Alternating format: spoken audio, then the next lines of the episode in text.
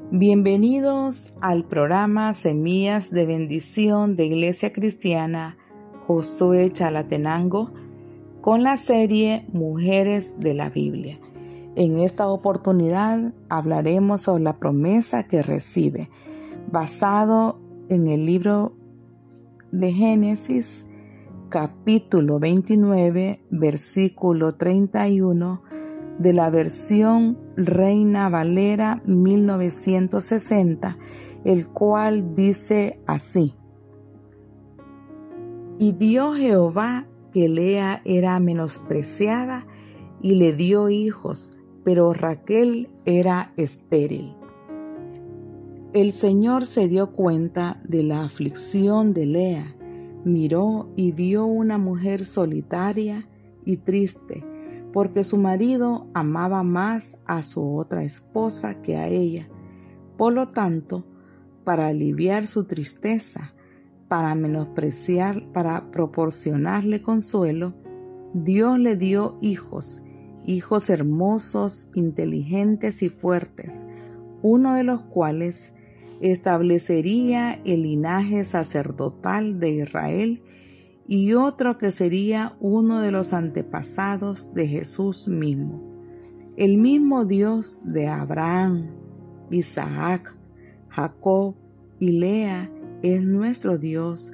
Él ve nuestros sufrimientos, sean pequeños o grandes. Él conoce nuestras circunstancias, nuestro sentimiento, nuestras heridas y lo mismo que en la vida de Lea, está deseoso de intervenir en dichas circunstancias a fin de crear algo hermoso en nosotros y a través de nosotros.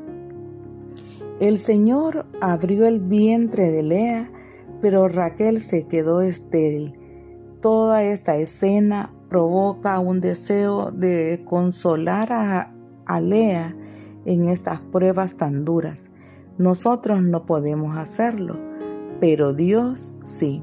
Lea buscaba la aceptación y el amor de su esposo. Deseaba que su amor y esperaba que él, al darle hijos, sí la llegaría a amar.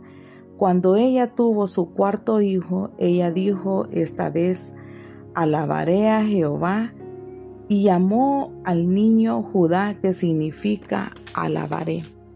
No hay cosa que le fascine más a Dios que encontrar a alguien, algún perdedor, que tomara sus palabras y sus promesas.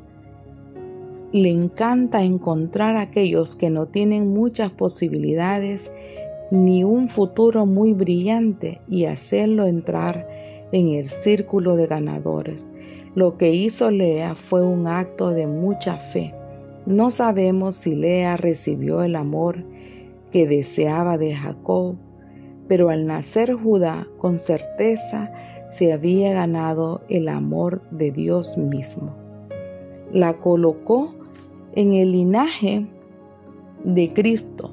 Dios la exaltó entró en el círculo de ganadores y tomó el primer lugar.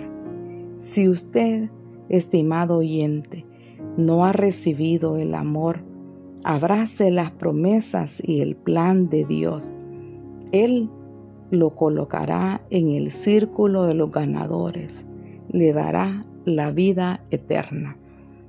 Hasta aquí llegaremos con esta historia Esperamos y confiamos que el Señor nos preste vida para la próxima semana y estaríamos terminando la historia de Lea. Que el Señor le bendiga rica y abundantemente.